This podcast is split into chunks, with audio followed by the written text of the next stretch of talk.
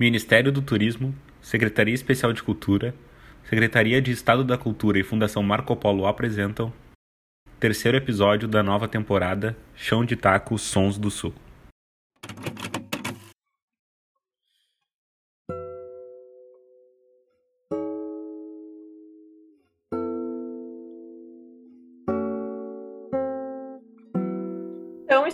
Aqui para mais um episódio do Chão de Taco, terceiro episódio da temporada Sons do Sul.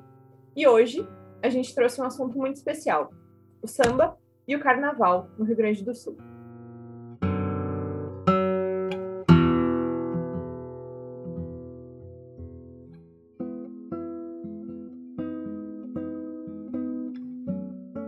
Vou começar apresentando os nossos convidados. Leonardo Ferrolho, representando o Bloco da Ovelha de Caxias do Sul, representando também a Associação Cultural Paralela, e a Stefania Johnson, que é muito conhecedora do samba, da cultura popular, e hoje vai falar um pouquinho para a gente especificamente também sobre o mestre paraquedas, que foi assunto do TCC dela na URGS. Vocês querem começar falando um pouquinho de vocês, quem vocês são, dando um contexto, dando oi para o pessoal? Sim, acho que eu posso começar então. Uh, eu me chamo Leonardo Ferrolho, eu trabalho na produção do Bloco do Ovelha e também na produção e organização da Associação Cultural Paralela, aqui em Caxias do Sul. Acho que eu vou contar um pouco da história do bloco, como ele surgiu, que, qual o contexto que ele tem com a Paralela, né? A Paralela surgiu em 2012 e uniu muitos músicos e artistas em torno do espaço aqui de uma casa alugada, né? E em 2015, dessa união de músicos e artistas, surgiu a ideia de fazer um bloco. E o bloco foi para a rua e ano a ano ele foi crescendo, juntando mais e mais pessoas, mais artistas, mais pessoas interessadas em carnaval e na cultura popular. E estamos aí agora vivendo esse período de pandemia. O bloco foi ano a ano juntando mais pessoas, né? Chegamos na última edição a 25 mil pessoas e se tornou um evento bem, bem reconhecido aqui na cidade. Muito legal estar aqui participando hoje. Muito obrigado pelo convite. Eu queria dizer que eu fui, eu tava, tá? Eu sou muito ovelheira, então posso atestar. É muito bom e muita gente. No carnaval, antes do, do Coronga aparecer, você estava lá com o Bloco da Ovelha. Steph, fala um pouquinho quem é você, onde vive, do que se alimenta. Oi, então, eu sou Stefânia Colombo, Stefânia Johnson, como tu apresentou, né? Sou flautista, trabalho com toda essa questão de música popular, integro alguns grupos, né, da cena do choro, da cena da música popular aqui de Porto Alegre, como o Choro das Gurias, formado por musicistas mulheres, né, tocando choro. Integro também a Orquestra de Choro de Porto Alegre, grupo naquele tempo, diversos grupos assim formados com o intuito de levar a cultura popular adiante, assim como a Tribo Brasil, que é um grupo que resgata, né, de pesquisa que busca tá tocando a música popular de diversas regiões do Brasil. E muito feliz agora, posso me considerar já bacharel em música popular, né, pela URGS. Essa conclusão recente, né, desse trabalho, que foi com foco principal na obra do mestre Paraquedas, um foco nas transcrições das músicas dele. Então, trazendo essa, essa força da cena da música afro-gaúcha, do samba no Rio Grande do Sul, né?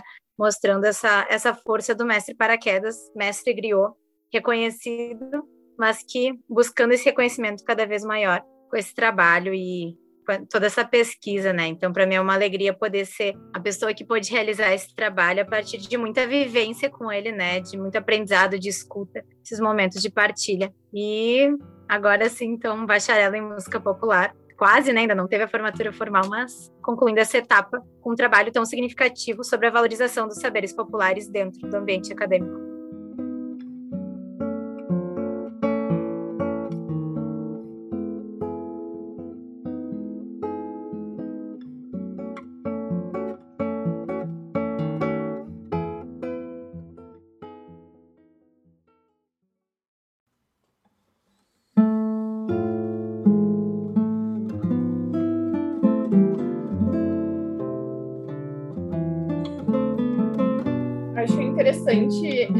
Gente falar um pouquinho o porquê que o mestre paraquedas é uma figura importante para o carnaval aqui do Rio Grande do Sul, né?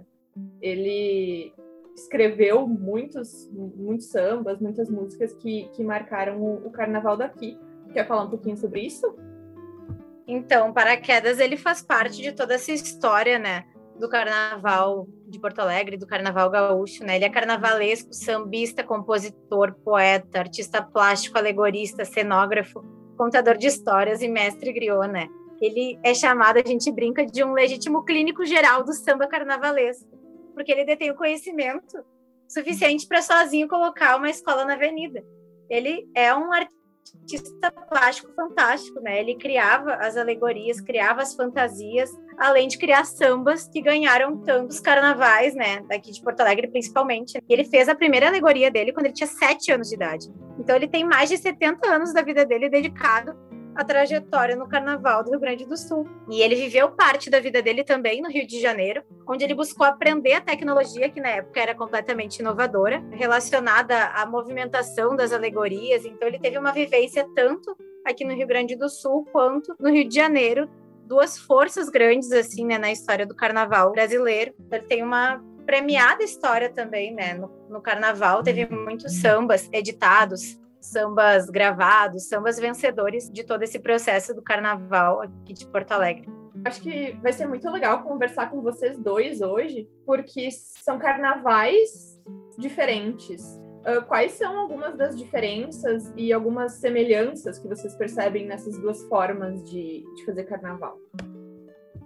São, são formas diferentes, né, de fazer, mas eu acho que o Bloco da Ovelha, né, é um, é um bloco que se inspira muito em diversas formas de fazer carnaval. A gente até cita em vários momentos que a gente pratica antropofagia carnavalesca, que é inspirado no movimento lá do Oswald de Andrade de buscar no exterior para ratificar o que a gente faz aqui, né? No caso, o nosso buscar no exterior é buscar no Brasil as referências de escola de samba, de maracatu, de blocos, de festas, para trazer para dentro do bloco e desenvolver uma linguagem própria nossa de não só ser um bloco, uma festa que reúne pessoas, mas a gente, como reúne muitos artistas, né? A gente tem o samba enredo de todo ano, a gente tem um tema que dita a construção de alegorias, de fantasias, que a gente tem o desfile, que também é o cortejo do bloco, né? Eu acho que a gente se relaciona muito com escolas de samba. Os nossos instrumentos, a gente estava na, na discussão lá no início do bloco, nós vamos ter instrumentos de maracatu ou vamos ter instrumentos de escola de samba?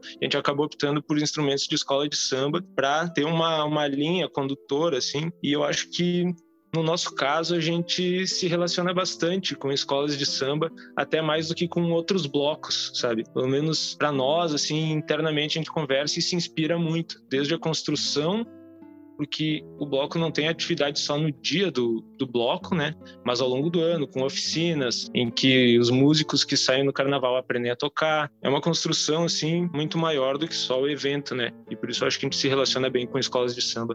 É, é que eu acho também que a escola de samba, ela tem esse lance de fazer festa na rua, e essa coisa que a gente relaciona hoje em dia ao bloco, mas por por essa, esse lance de a gente ver sempre desfile de carnaval da televisão.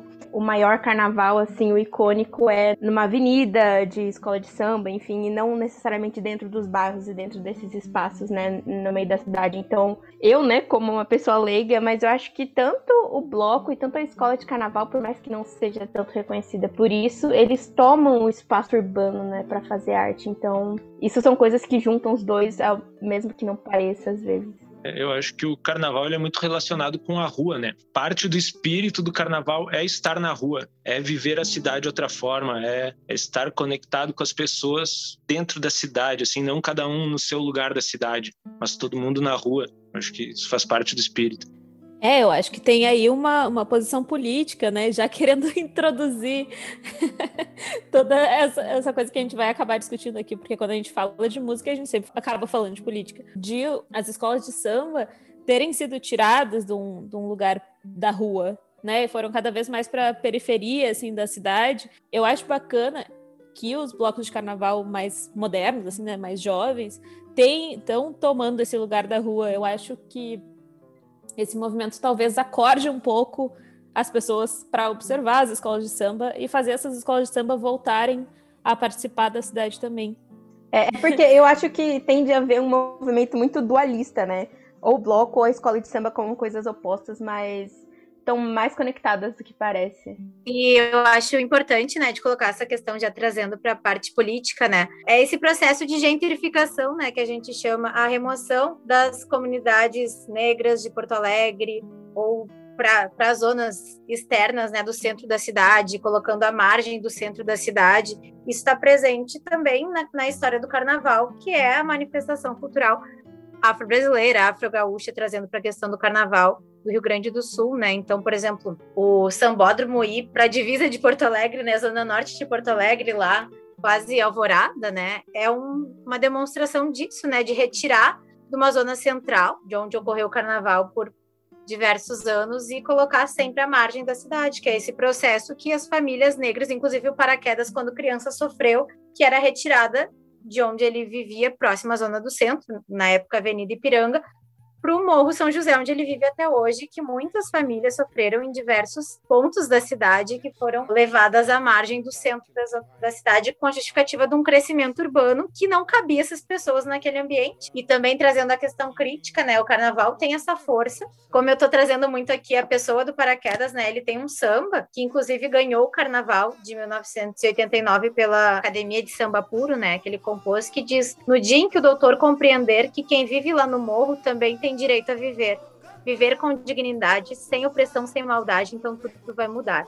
Eu vou ser tratado como gente por aí, vou ter casa, comida e um trabalho onde ir. As crianças todo dia irão à escola estudar e a velhice terá a condição de descansar. Olhe bem, enquanto este dia não vem, sou o grito, sou a luta, sou a voz de quem não tem. É morro, é favela, é gueto, é quilombo, é samba, é que zomba meu povo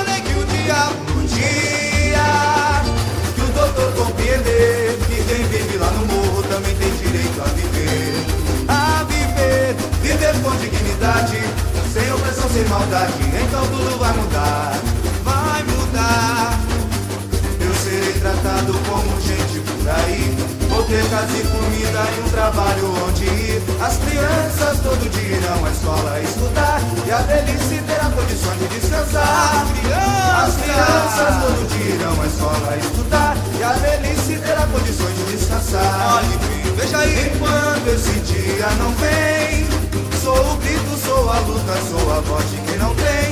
É morro, é favela, é gueto, é quilombo, é samba, é zomba, meu povo. Maria. É morro, é favela, é gueto, é quilombo, é samba, é kizomba, meu povo. Bom dia!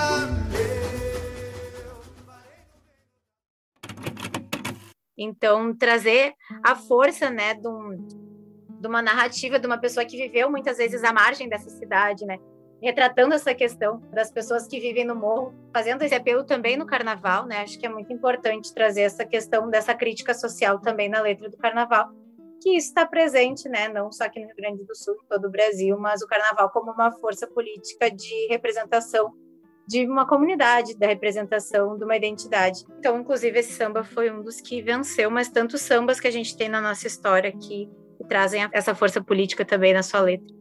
E essa questão, né, de tirar do centro, de levar sempre tentar cancelar, como aqui em Caxias foi cortada a verba, por isso não tem tido mais desfile, né? E, e sempre surge a discussão: ah, mas agora que tem os blocos, tem carnaval em Caxias, sabe? Porque as escolas estão aí há 30 anos fazendo carnaval, mas sempre foi negado, deixado de lado, e agora tem os blocos, e daí todo mundo diz: é, bloco, que legal, agora sim tem carnaval. Mas não, a história do carnaval em Caxias é muito mais antiga, tem desde as escolas de samba, os clubes que, que mantiveram essa história e agora vem os blocos chegando, né, para ter o seu espaço também dentro dessa festa que é o carnaval. O carnaval não é o bloco do ovelho, o carnaval é um, um guarda-chuva e dentro desse guarda-chuva a gente tem as diversas manifestações. O bloco do ovelho é um bloco que surgiu no centro da cidade, né? Aqui na Rua Tronca tem um dos clubes mais clássicos de carnaval, que é o Clube Reno, da cidade, em que desde tempos antigos, não vou saber dizer exatamente o ano, mas tinha festas gigantescas que a galera tomava a rua aqui. Eu mesmo, quando criança, antes de terminar, eu vi, porque eu também vivi aqui a vida inteira. Então eu digo que é parte da minha comunidade, assim. Eu cresci com o carnaval, depois ele foi cortado, acabou, tendo uma, uma faísquinha viva ali dentro que fez com que tudo isso acontecesse, né? E também a gente conversa bastante com o pessoal das escolas de samba.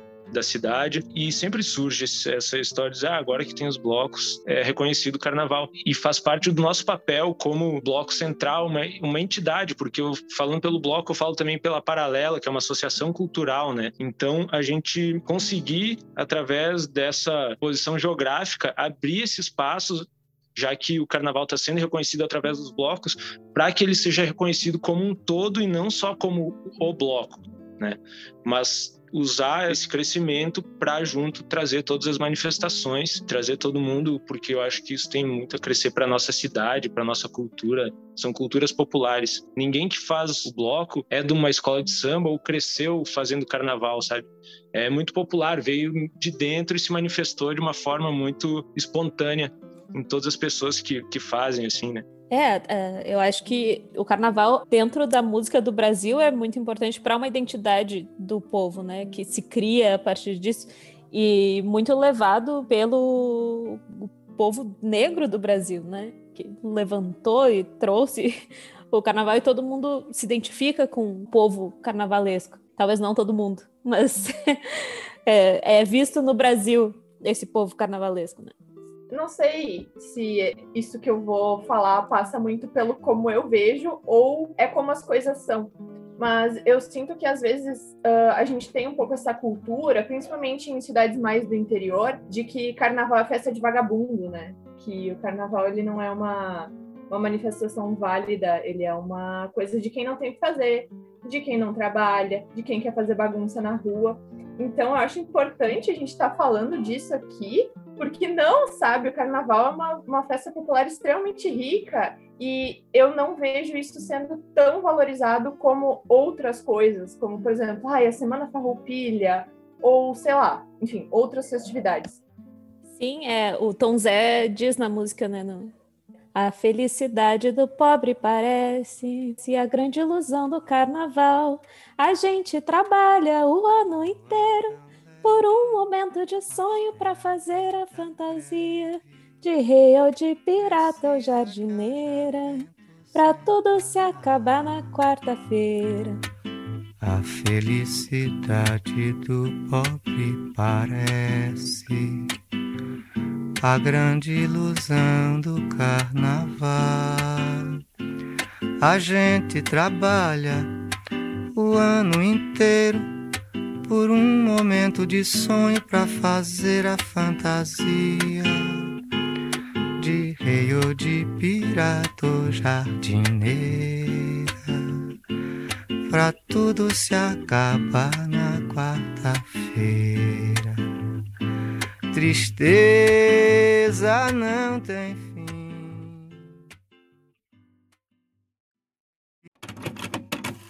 É, tem um, uma coisa que a gente coloca essa imagem de um, uma festa de vagabundo, sendo que é uma festa que, na verdade, eu trabalho o ano inteiro, assim como o Leonardo falou, vocês trabalham o ano inteiro no bloco e o, o carnaval na escola de samba é o ano inteiro, né? Por mais que as pessoas tenham que trabalhar. Aliás, as pessoas ainda trabalham em outras coisas para poder se manter durante o ano para tudo acontecer naquele dia. Né?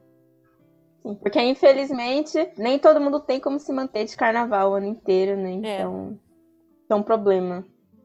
Não, acho que muito dessa visão né, de festa de vagabundo que, que trouxeram é a visão racista olhando para o carnaval sendo uma manifestação negra, né? Então, essa questão das, das, manifestações populares, a visão de quem não conhece, né, uma visão completamente preconceituosa de uma grandiosidade cultural que, infelizmente, está recebendo cada vez menos verba, né? A gente vê, mesmo olhando para o Carnaval de Porto Alegre, para mim é uma tristeza, assim, olhar para como está hoje, como foram esses últimos anos de falta de investimento, de falta de um olhar para essas manifestações culturais de tanta importância, né? Se a gente pegasse, assim, quando eu era criança, eu gostava de assistir, inclusive, transmitido na televisão, que nem o desfile de São Paulo, que nem o desfile do Rio. Hoje tinha um desfile de Porto Alegre, né? Que tinha uma força, tinha jurados, tinha tudo isso transmitido pela RBS também. Isso foi se perdendo e uma falta de investimento, uma falta de interesse em investir na cultura afro-gaúcha. Então, isso a gente vê presente agora. Eu trabalho próximo, né, do Sambódromo de Porto Alegre, eu trabalho na Zona Norte, passo por lá E tinha tudo para ser também um polo cultural de investimento, ter outras coisas ao longo do ano, tu vê aquilo lá jogado, lixo na volta, e que talvez seja feito qualquer coisa ali no momento que vai ser o desfile, em questão da prefeitura fazer alguma coisa, né? Como espaço, né? Um espaço que fica sem ter toda, toda a volta, né? Poderia ser um complexo cultural, tantas outras coisas que envolvessem o investimento para que Porto Alegre tivesse também a questão turística também voltada para o carnaval, como já teve em outras épocas. Né? A gente tem blocos muito importantes em Porto Alegre e que reúne multidões, a população de Porto Alegre, assim, de diferentes locais, se reúnem para para festejar né, o carnaval com blocos e não se tem esse olhar, essa, essa valorização, para incentivo a isso, incentivo ao carnaval do desfile das escolas, as escolas que existem aqui e resistem aqui, né, também em todo o estado, para manter viva essa tradição do carnaval gaúcho. Eu acho que é esse o, o grande negócio da gente trazer vocês dois aqui, sabe? Porque é a gente juntar a ideia do bloco e a ideia da escola de samba e ter esse olhar junto para os dois, né? Que todo mundo curtir ir no bloco e tá juntando tanta gente deveria fazer com que as pessoas olhassem de novo para a escola de samba, trazer ela para o dia de hoje, assim, né? Para ficar junto com o bloco, para trabalhar junto, assim. Então, acho que essa discussão é muito massa. Sim, é. E, e, esse lance do bloco versus a escola, né? Também tem o lance de que o bloco, de certa forma, toma os centros da cidade, que é um espaço que as escolas não, não ocupam ou que não podem ocupar por diversos motivos. E estava na nossa pauta, inclusive, discutir sobre esse sucateamento do carnaval e dessa falta de, de incentivo que já vem vindo há muitos anos. E queria perguntar para o Leonardo, que está mais é, atuante né, diretamente com o Carnaval de Caxias, como é que vocês conseguem se virar e como é que vocês conversam com as entidades e com as instituições e como é que se dá essa, essa luta assim por conseguir apoio? Olha, assim, a gente tem um diálogo bem bom com o poder público. É, eles entenderam já que o carnaval foi acolhido pela comunidade caxiense, né? E eles ajudam bastante, assim, não financeiramente, mas com, com estrutura, com segurança, polícia, secretaria de trânsito. E agora eu tô numa batalha aí, inclusive já fizemos algumas reuniões com a secretaria de turismo, que é para que o turismo, junto com a cultura, se unam e enxerguem o carnaval como um potencial turístico para desenvolver a cidade. E dentro desse seria o Carnaval de Caxias, né? Não só o bloco, mas justamente para a gente ter uma unidade carnaval caxiense, que engloba escolas de samba, que engloba os blocos, que engloba outras festas e, e poder desenvolver, né? A prefeitura é muito solícita, assim, tirando o ex-governo que acabou sendo impeachmentado aí na cidade, né, que tentou proibir de toda maneira, mas a gente, felizmente, por causa das redes sociais, conseguiu derrubar a proibição que eles tentaram nos impor de não fazer o nosso desfile, né? E a gente conseguiu, e a partir desse momento, dessa vitória que a gente teve também, por conta da, da comoção popular, a gente começou a ter um pouco, ser mais escutado. Eles entenderam que, que não era nós, bloco, querendo fazer, era uma cidade inteira querendo ver o carnaval, sabe? E eu acho que é isso, a gente, quanto mais a gente conseguir somar com, com as escolas, principalmente para a gente poder somar e fazer, construir esse carnaval, né? A gente tem muito, mas anos, anos para aprender, anos luz de conhecimento eles têm à nossa frente. A gente fez algumas apresentações esse ano lá no, no bairro Mariane, na, no Pérola Negra. Foi muito, muito legal. Um outro espírito, assim, de carnaval, bem, bah, foi muito massa. Eu, e eu quero cada vez mais que a gente tenha esse diálogo com as escolas, sabe? Foi uma porta que acabou abrindo no último carnaval, que foi de 2020, mas a gente, nossa, inspiração total, assim, tu, tu vê, a gente tem uma, uma ideia do que é carnaval e daí tu chega lá e tu vê essa galera que faz há muito, muito tempo, é realmente incrível. É, o negócio é que a, a força popular é sempre muito assustadora, né, para quem manda politicamente, porque imagina, se já cancelaram ah, já colocaram o sambódromo saindo da cidade em Porto Alegre, mas em vários lugares as escolas de samba são já foram colocadas para um canto, né? Tentaram também cancelar o bloco que está sendo super, né? As pessoas estão sendo são sempre também estão cancelando os blocos que estão juntando muita gente. É muito interessante ver esse movimento. Né? Sempre quando existe uma força popular voltada com a cultura ainda por cima, né? Isso é muito bacana. E dá medo em quem assiste e quem está no poder, né? Porque é o, literalmente o povo na rua, é literalmente o povo que ele não quer ver na rua são pessoas né? São pessoas pobres, são pessoas negras. Exato. Isso dá muito medo porque sabe que é uma grande maioria de gente, é realmente o povo dizendo o que quer e dizendo quem é. é a gente sempre cita o, desfile como a parte principal do nosso bloco, né? Porque é realmente a parte que tu tá ali vivendo a cidade, tu tá olhando a cidade de outra maneira, tu tá no meio da rua, sabe? Não é um, um cenário usual do teu dia a dia. É, é, a, é, o mesmo lugar, mas de outra forma, vestido uma fantasia de carnaval, assim. Né? É, é, é a transformação da cidade, né? Muito legal.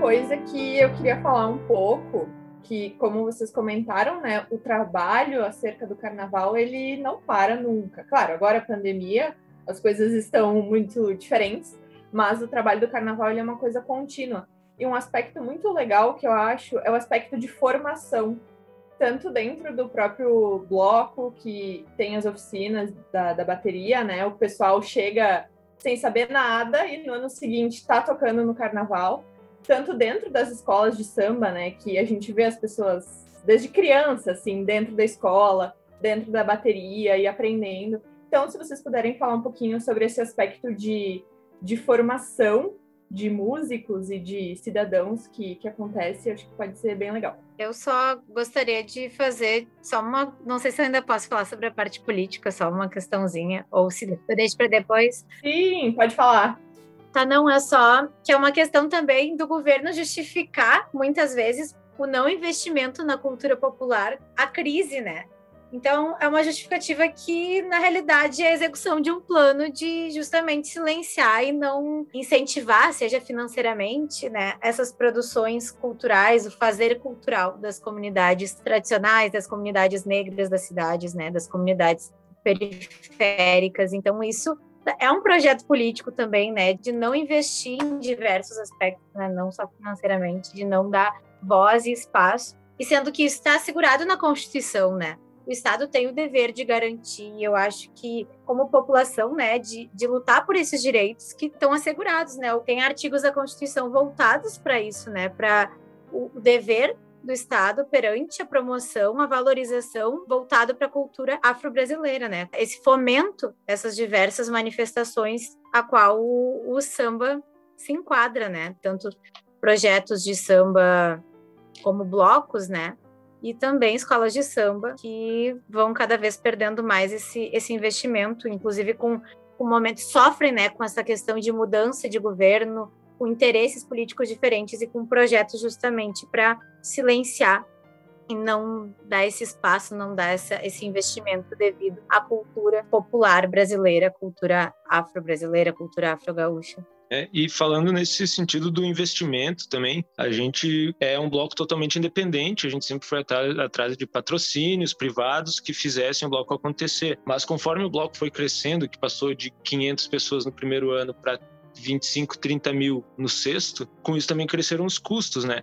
E muita gente acha, ah, a galera tá fazendo bloco lá e estão ficando rico e tal. No último ano a gente captou 35 mil reais de patrocínio e chegou no bloco precisando vender 35 mil reais de cerveja para pagar os custos, né? E nisso passa também a nossa ideia de ter uma formação antes que a gente possa levar para não só para nós, né, porque a gente começou a desenvolver projetos de lei, leis de incentivo para conseguir captar verbas e tal, mas levar isso também para as escolas e para as comunidades, para pessoas que queiram desenvolver seu próprio bloco, sabe, no sentido de desenvolver essa cultura do carnaval mesmo, né?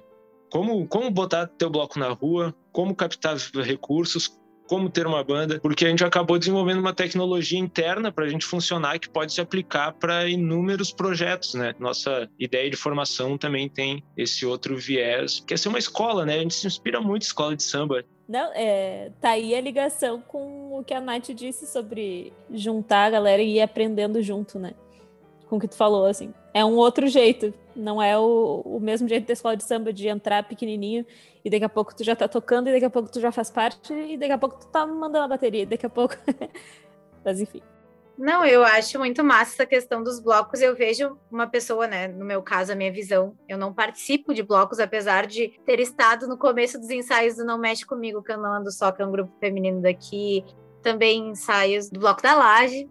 Mas, assim, é, as pessoas vão se identificando com essa cultura. E o bloco, ele é acessível, né? Nem que a pessoa não participe dos ensaios, mas vá nas saídas dos blocos, né? É uma coisa que que é acessível, é uma coisa que as pessoas se sentem à vontade de ser quem elas querem ser, se descontrair e manter essa tradição cultural que é nossa, né? Todo mundo, a maioria das pessoas do Brasil se identificam com com carnaval, né? Apesar de não ter todo esse investimento que a gente está falando, o estereótipo do brasileiro é carnaval, praia, futebol e isso lá fora é o estereótipo. Tem pessoas que, olhando, né, se a gente for olhar pela questão do investimento mesmo no país, é, são manifestações culturais que às vezes não têm investimento devido, visto que todo mundo enxerga, né, do nosso país nessa visão totalmente estereotipada. Mas os blocos, assim, eles são acessíveis, inclusive, para a entrada de pessoas que querem ter esse contato com a música, um contato com o carnaval, né? Trazendo a questão do Não Mexe Comigo Que Eu Não Ando Só, que eu acho que é legal de citar aqui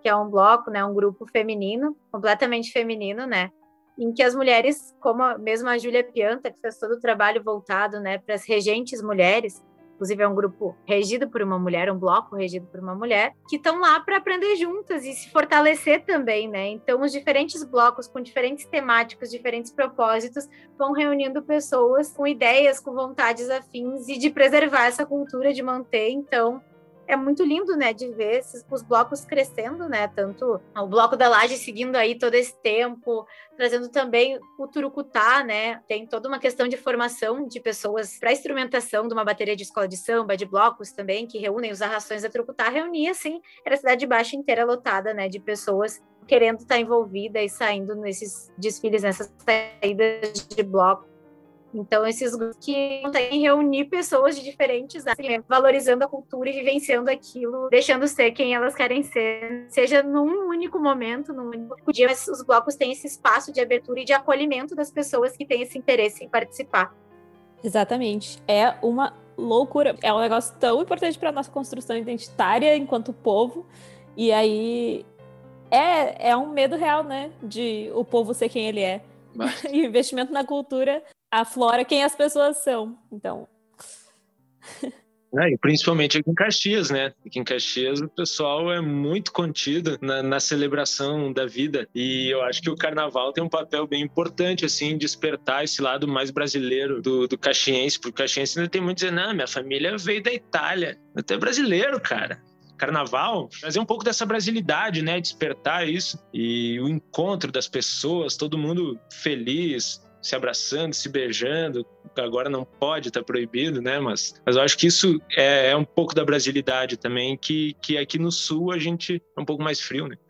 É, ou acha que é, na real não é não, é só, só se faz. eu só quero fazer um parênteses. Nessa sessão política, a gente tem que botar aquela música do bloco da ovelha de fundo, que fala mais carnaval, menos guerra. Guerra, no caso, era o prefeito da época. Sim, essa aí nós perdemos o tempo, velho. Por dois meses ele sofreu impeachment um, um, mês antes de nós lançar o Samba Enredo, velho. Ah, era para ter sido uma, uma crítica, né, bem humorada ao governo, porém a crítica foi muito maior antes de nós. e, e, inclusive, nos nossos sambas enredos a gente sempre tenta trazer alguma questão política, né? Tipo, a gente já teve o, o que falava, que era o de 2017, eu acho que era o Bom, o Mal e a Ovelha, que nós estávamos naquela época do, da polarização política extrema, né? Impeachment da Dilma. E aí a gente pensou, ah, vamos falar, fazer um, botou um xerife e um vilão, né? Daí era o bom, o mal e a ovelha, que era o, a festa, assim. Então a gente sempre tenta trazer questões políticas, temas atuais que estão rolando no mundo, para o carnaval não ser só essa festa, né? que, que dizem festa de vagabundo, mas, mas também um espaço de crítica, de construção dessa, dessa identidade, né? A gente, eu não sei se aqui em Caxias, mas acho que a gente é o único bloco que se posiciona politicamente contra essas atrocidades do nosso, dos nossos governantes. E também a gente tem a figura da ovelheza, né? Que é a nossa rainha de bateria. E a gente sempre tenta trazer uma temática de inclusão social. No caso, a nossa última ovelheza foi a, a Dani, a Danielle Oss, que é uma menina com síndrome de Down, que tem uma história bem legal com carnaval. No, no litoral gaúcho, ela desfila há vários, anos. No outro ano foi a Angela Martins, que é uma mulher negra, cadeirante. Não é, não, ela não é cadeirante, ela tem um carrinho. e, e a gente sempre tenta trazer temas. Já teve drag, já teve um homem, já, enfim, a gente sempre tenta romper com alguns padrões assim pré-estabelecidos de uma rainha de carnaval, uma rainha de bateria, né, que vai representar no carnaval assim. Uma hora eu acho que a gente vai chegar num limite de não saber mais o que inventar assim, mas a gente sempre tenta, né, mas é a nossa beleza, inspirada na, na Globo. Sim, é para quebrar a globeleza sobre esse lance político e tal. O carnaval é político.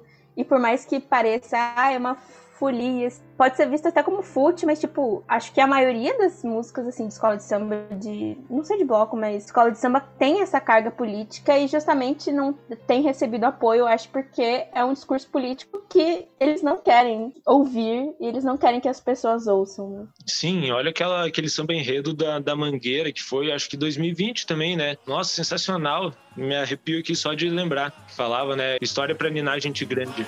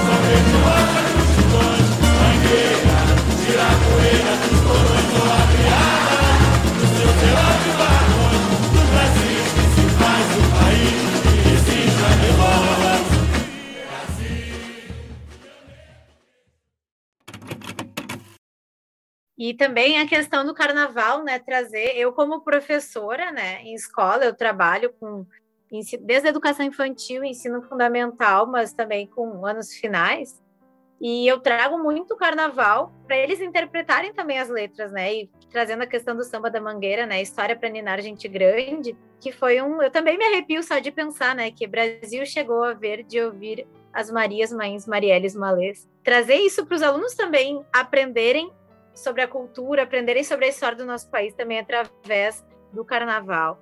E acho que é legal inserir isso, não ser distante também da realidade deles, né? Inserir a cultura popular brasileira desde criança, assim, né? Mas também trazer essa reflexão que o carnaval traz pra gente, né? Trazer isso também pra sala de aula, acho isso super importante. E é justamente isso, né? Eles temem também muito o carnaval, porque o carnaval, trazendo agora que a gente tocou no carnaval carioca, né? Ele tem visibilidade no mundo inteiro, né? Então, no momento que uma escola traz uma crítica muito grande, alguma questão do país, a questão de gestão do país, isso vai estar tá estampado em todos os lugares, né? Porque o carnaval tem essa força. Então, a, a, falta de investimentos também, que vocês disseram, também vem disso. Essa força que o carnaval tem, né, também na questão social.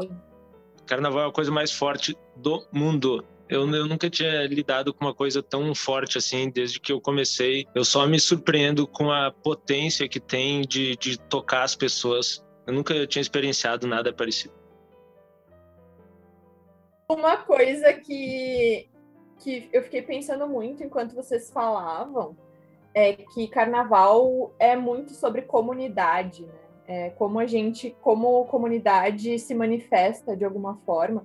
Então, talvez fique aí uma, uma coisa para quem está ouvindo pensar.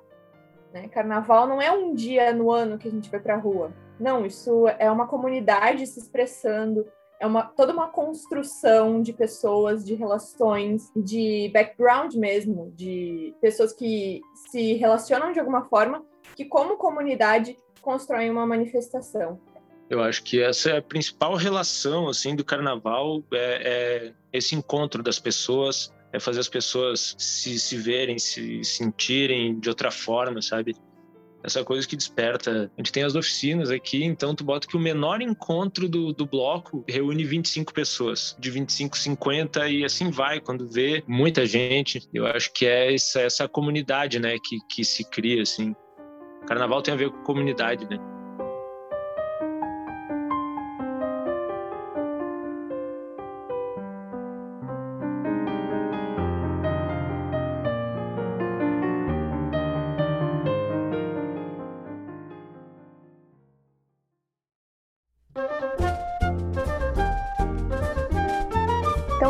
Nos encaminhando para o final. É, uma das perguntas que a gente separou para esse momento é que a pandemia afetou muito todo mundo que trabalha com cultura, mas eu acho que principalmente quem trabalha com arte de rua, né? Como é o exemplo do carnaval, que passa o ano inteiro a função desse evento. Então a gente queria saber como é que estão as movimentações para manter os grupos ativos nesse período, é, se tem desenvolvido projetos durante a pandemia, se tem tido ensaio e como é que vocês têm se virado nesse, nesses tempos aí? Não, não foi fácil, não está sendo fácil, né? A gente, o carnaval é, é o nosso grande evento do ano. A gente tem outros eventos menores que acontecem aqui na paralela. Tem aquela máxima do brasileiro que diz o ano só começa no Brasil depois do carnaval e é muito verdade para nós assim, porque é um trabalho que começa ali por essa época do ano, junho, nós já estaria com praticamente todo o carnaval planejado, indo atrás de apoiadores, com tudo praticamente certo, para aí começar a construção da temática do samba enredo, das alegorias, das fantasias, da criação de dança, além dos outros eventos que a gente organiza para levantar fundos para o bloco, né? A gente tem as festas que a gente faz lá na UAB, na União de Associação de Bairros, e os ensaios abertos.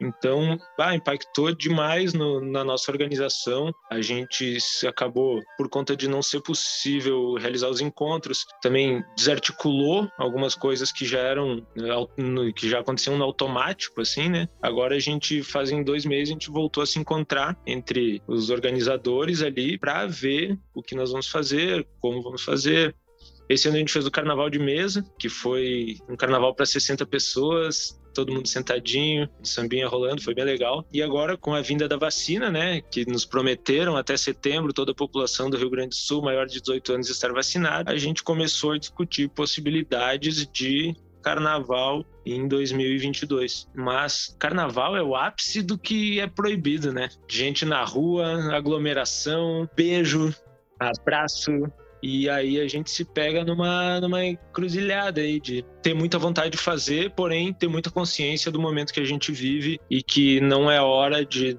de a gente dar qualquer brecha para que as coisas aconteçam, né? Mas a nossa vontade é sempre de tocar, fazer música, criar e estar tá junto com a galera e ver as pessoas e ver todo mundo feliz, pulando, suando. Mas vamos que vamos. Essa pandemia uma hora vai acabar. Eu não sei se está rolando ainda, mas se tiver rolando, tu quer falar um pouco sobre a campanha de financiamento da Paralela? Ah, pode ser uma boa. Eh, a gente, né, nesse tempo, a Paralela é uma associação cultural, a gente lida com diversas manifestações culturais, principalmente na, na área da música, né? E foi muito afetado a, nosso, a nossa possibilidade de fazer eventos aqui. Nós estamos desde março do ano passado praticamente sem receber bandas. E aí a gente bolou uma campanha no Apoia-se, que é uma campanha contínua, ela vai até dezembro de 2021, que é para a gente conseguir se manter nesse período sem atividades, né? Porque a gente até conseguiu, através da Lei Aldir Blanc, uma, uma verba, mas, mas ela também já está terminando, porque as coisas não. A pandemia não terminou, né? As coisas seguem fechadas. E daí tá rolando. Quem quiser apoiar, é 15 reais por mês, descontado débito em conta no cartão, e vai ajudar bastante a paralela a se manter. A gente está com 27% da, da nossa meta alcançada. Quem quiser colaborar, entra lá. apoia.se barra paralela casa. E muito obrigado. Todo mundo que colaborar. A gente vai colocar o linkzinho na descrição do episódio, daí o pessoal que quiser entrar direto pode ir lá. Eu, eu queria falar com a Steph uma coisa antes da gente antes da gente ir embora. Uh, tu fez o teu TCC, né? Eu não sei se ele vai estar disponível no Lume ou se vai se vai rolar isso aí. E também queria que tu, que tu falasse pra gente como que a gente pode acompanhar o trabalho do mestre paraquedas, como que a gente pode apoiar, se tem alguma forma de a gente fazer isso, de prestigiar, enfim. Então, eu fiz o meu TCC chamado Samba Entre Rios, Cultura Musical Afro-Gaúcha de Mestre Paraquedas, um foco principal na valorização dos saberes populares dentro e fora do ambiente acadêmico, mas trazendo essa minha caminhada dentro da URGS, né, da Universidade Federal do Rio Grande do Sul, e de uma disciplina tão forte como a Encontro de Saberes, que oportunizou que os mestres fossem professores dentro da universidade, né? Então foi a partir dessa perspectiva como aluna, olhando para minha trajetória acadêmica, o que foi relevante, né? E os mestres, seja mestre do samba, mestre do que for, né? Aqui trazendo para a questão do samba como mestre paraquedas, ele foi meu professor dentro de uma universidade. Então, isso para mim foi o mais relevante que me motivou a fazer esse trabalho, né? E a nossa relação começou desse momento e sempre foi de muito carinho, aprendizado, vivências, parceria e que oportunizou a construção desse trabalho que tem a transcrição de 10 músicas dele. A princípio é para estar disponível no Lume, né? Já foi enviado, agora depende da universidade a questão de disponibilizar oficialmente, mas todas as burocracias para disponibilização do trabalho no Lume estão concluídas. E a data também foi do momento que eu enviei, já era para estar disponível, mas é um trabalho que o foco principal dele é em breve poder lançar separado, né, extrair de dentro desses trabalhos apenas as partituras e criar o songbook para ser lançado e oportunizar para que a maioria das pessoas tenham esse material que é fantástico, né? A transcrição de letra, melodia e harmonia das músicas dele, de vários sambas. Nessa questão de estrutura, né, do registro da música popular, né? Por que não registrar essa música, fazer um registro de letra, de harmonia que seja como uma referência, né? Harmonia, melodia, claro que característica musical do samba é que não seja aquela coisa retona de uma partitura, mas a partitura como essa referência e foi um trabalho construído junto com ele. Então foi uma pesquisa que eu fui lá, fiz voltei para casa e fiz sozinha. Foi todo o processo, né, que ocorreu junto com ele, ele participando e ele muito feliz, né, como o pesquisado de, desse trabalho, ele muito feliz em poder ter esse trabalho, esse reconhecimento também. Então, estou muito feliz, esse trabalho vai vai chegar ao acesso de mais pessoas ele completo, né, com toda essa questão da valorização dos saberes. Mas a ideia também é em breve poder lançar esse songbook, né, esse livro de partituras, esse livro de transcrições de 10 músicas do Paraquedas, sendo que ele tem mais de mil composições. Então a ideia está sempre crescendo, podendo fazer registros. E cada vez que eu converso com ele, a gente se liga toda semana, é no mínimo umas duas horinhas de conversa, né? ou áudios de 15 minutos, mas que é muita coisa e que eu tô sempre aprendendo, vivenciando junto com ele. Eu tive o privilégio de poder estar nesse espaço de, de vivenciar isso, de escutar, de aprender e poder fazer esse trabalho para mim foi uma, uma realização muito grande. E que cada vez mais eu possa estar transcrevendo, eu tenho registro de muitas músicas, agora é ter tempo de dar continuidade, poder cada vez mais fazer esse registro de uma caminhada cultural do mestre que é inacreditável, assim, né? Muitas pessoas que não conhecem, quando conhecem assim, as composições, é emocionante, porque ele tem uma sensibilidade no escrever a música, na questão da construção musical, que para mim ele é um dos maiores sambistas do Brasil e sem dúvida do Rio Grande do Sul.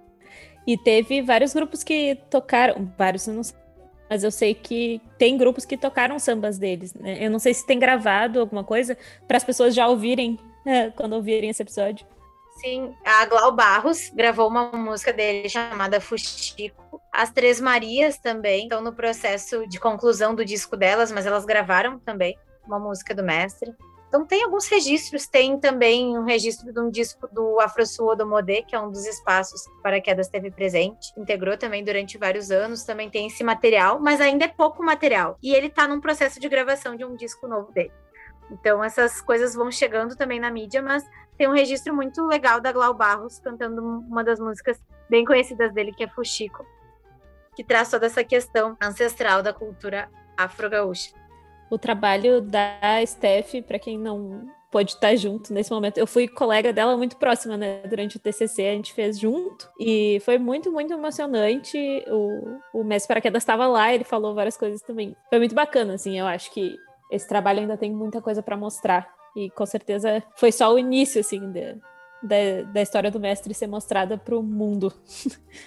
Ah, eu, eu achei muito interessante porque pegar assim a gente começou a fazer carnaval sem saber no que ia dar e acabou que a gente super se envolveu com esse universo, mas conhecer as pessoas que, que fazem há muitos e muitos anos a história e todo o caminho. O carnaval é história, né? Carnaval é uma coisa muito mais antiga que muitas coisas que acontecem hoje em dia, né? Tem um negócio que eu falo eu acho que todo episódio, que é a música é documento histórico, e eu não paro de dizer isso. Eu escrevi isso no meu TCC também. Mas é documento histórico, e o carnaval é documento histórico do nosso povo, e é junção de gente. Então é sempre político quando a gente fala disso. A gente não tem como escapar. Tô quase concluindo o episódio, né? Mas muito importante a gente falar disso, muito importante a gente falar dos mestres que fazem é, o carnaval e que esse carnaval tá no morro e tá escondido e tá sendo colocado assim debaixo do tapete. O que a gente está tentando aqui é trazer ele de volta para a vida e dizer que a nossa relação com ele enquanto,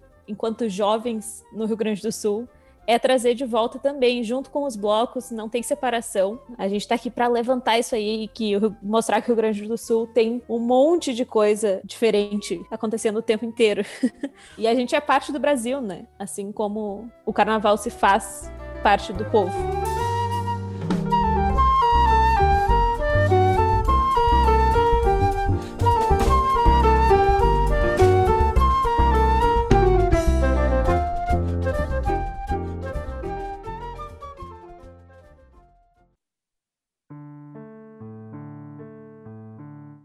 Onde a gente pode encontrar vocês, redes sociais, arrobas, tudo isso?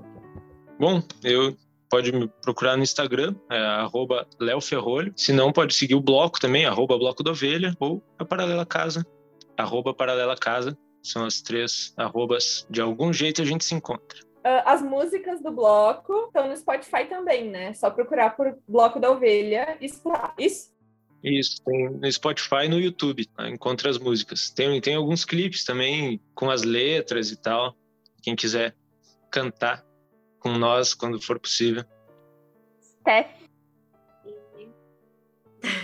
Para me achar, então, nas redes sociais, no Instagram, é Johnson. Eu toco na Tribo Brasil, né? Que é um dos grupos mais ativos meus que é arroba Tribo Brasil. Sensacional, inclusive, já vi. já vi, já vi.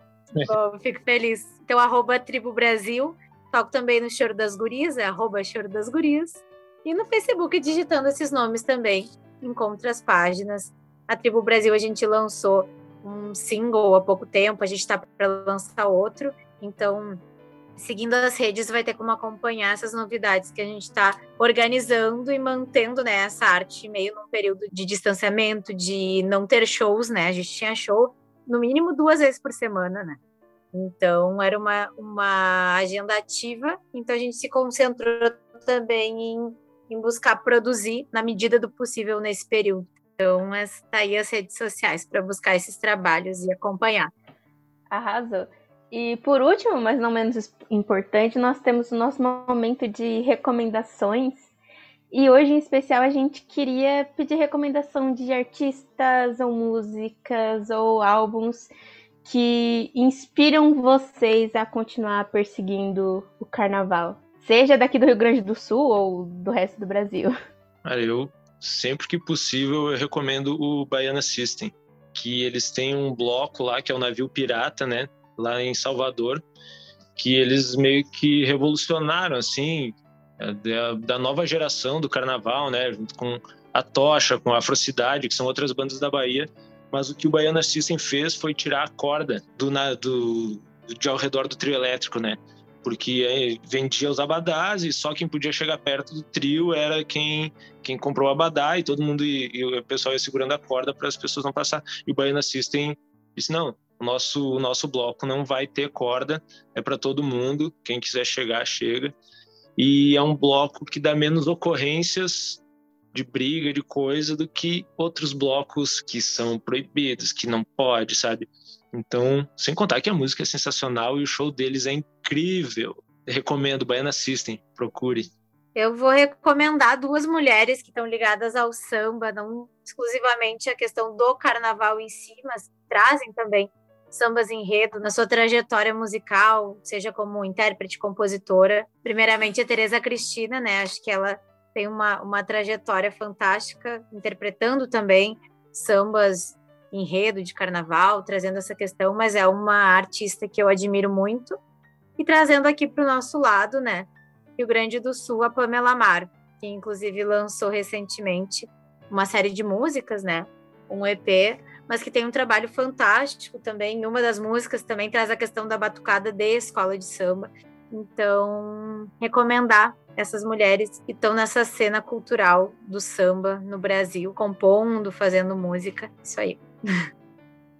Então, né, depois que a Madá já fez o encerramento lá no meio do episódio, a gente termina por aqui. Agradecer muito Leonardo e Stefânia por terem aceitado o convite. Queria agradecer esse momento, né, essa oportunidade de estar conversando sobre o carnaval, conversando sobre as manifestações populares brasileiras, essa conversa, né, com pessoas tão envolvidas, né, com essa, com essa cena, pessoas interessadas também com vocês. Esse espaço, né, de troca e de conversa descontraída, tratando esse tema tão importante para nossa cultura. Obrigada. Queria agradecer também, então, o convite, toda a equipe do Chão de Taco, e foi muito legal trocar essa ideia. Mas, Steph, que ela tem esse saber teórico, né, de, de quem estudou o carnaval e as escolas, e eu venho muito com o lado prático de quem colocou a mão na massa e meio que descobriu os caminhos sozinhos, né? Muito obrigado o convite, adorei participar. E queria encerrar com uma frase do Baiana System, que fala: O carnaval, quem é que faz? O carnaval, ainda quem faz é o fulhão. Então não adianta nada a gente estar tá fazendo carnaval e montar uma estrutura e ensaiar o ano inteiro se não tiver a galera lá curtindo, cantando, pulando, feliz. É isso aí. Carnaval, quem faz é o fulhão. Somos todos nós, somos todos folhões.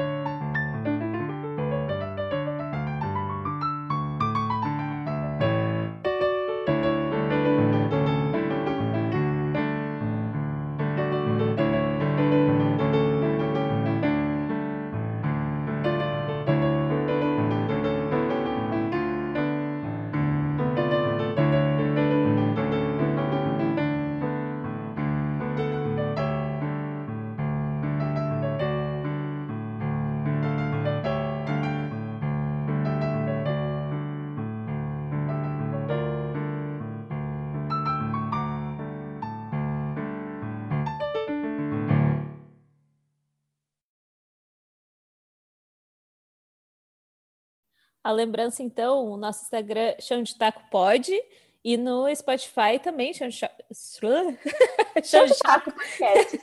Isso, então, depois a gente pode gravar isso melhor, desculpa, Thiago. É. Mas, para nos seguir no Instagram e no Spotify. Tudo bem, ainda bem que vocês pensaram em mim. Boa noite, Thiago!